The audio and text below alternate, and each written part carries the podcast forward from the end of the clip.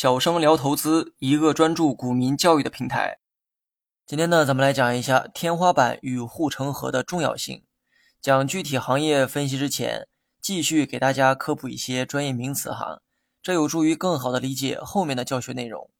谈一个行业有没有发展前景，人们呢都喜欢用天花板这个词啊来形容它。天花板越高，说明行业发展前景越广阔。作为投资者，我们要从创业者的角度啊思考问题。面对你想投资的企业，最愚蠢的做法是把目光放在股价上。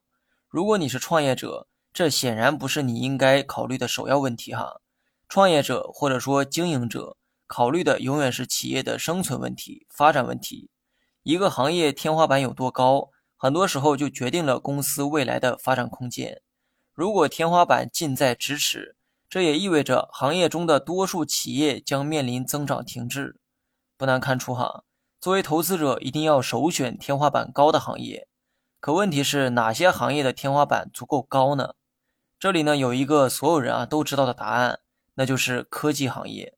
科技行业没有天花板，这也是为什么全世界市值最大的公司都是科技公司。如果你投资的周期啊足够长，那么科技永远是最具想象力。且不受天花板限制的行业，然后呢，再来聊一下护城河的概念。护城河的专业说法是壁垒，只不过护城河理解起来更容易一些，所以接下来我都会用护城河来代替壁垒一词。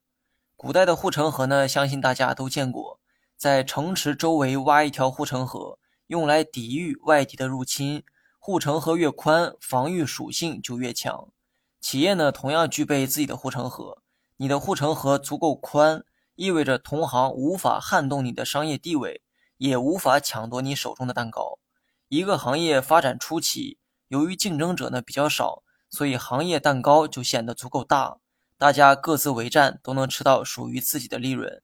但随着竞争不断加剧，入局的同行呢越来越多，这个行业的蛋糕不够分的时候，意味着你必须要从同行的手里把他的蛋糕啊给抢过来。这个时候，同行之间的竞争会变得异常残酷。想在同行之间的厮杀中活下来，就必须要有足够宽的护城河，抵御对方的入侵。那什么东西可以成为一个企业的护城河呢？答案呢不是固定的哈。有时候技术专利可以成为护城河，有时候成本优势也是护城河，有时候品牌认知度同样是护城河。无论是哪一种，只要某一项优势是该企业独有的。这项优势就是它的护城河。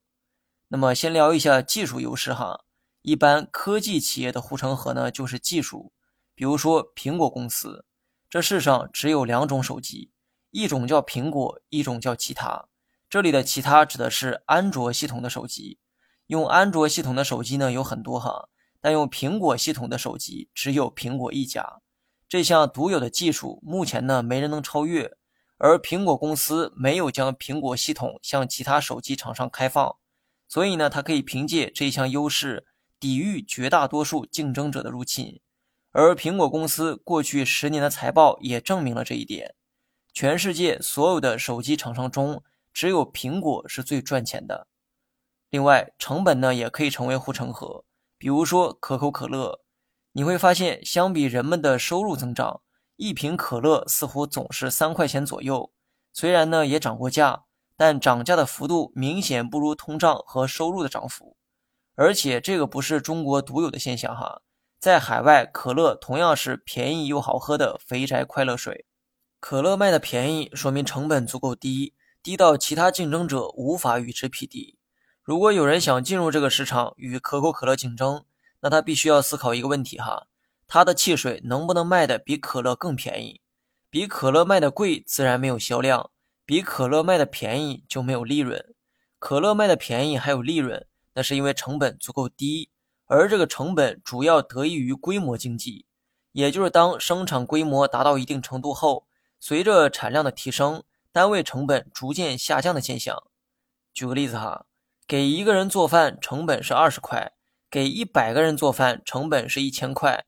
但平摊到一个人就是十块钱的成本，以此类推，给更多的人做饭，人均成本就会不断下降。这个就是规模效应。企业生产呢也是同理，一瓶可乐在流水线上走一圈儿，成本可能是二十块，但同样的生产时间和工序，一千瓶可乐在流水线上走一圈儿，一瓶可乐的成本可能就只有五毛钱。以此类推，规模效应下，单瓶成本就会不断的下降。可口可乐的工厂呢，开满世界各地，跟它去比成本很难占到便宜。这个就是成本上的护城河。那么，综上所述，投资时呢，要先判断该行业的天花板高不高，之后在挑选个股时判断公司的护城河是什么，以及护城河是否足够宽。想明白这些问题，再决定是否要投资，否则钱花出去等同于打水漂。你学会了吗？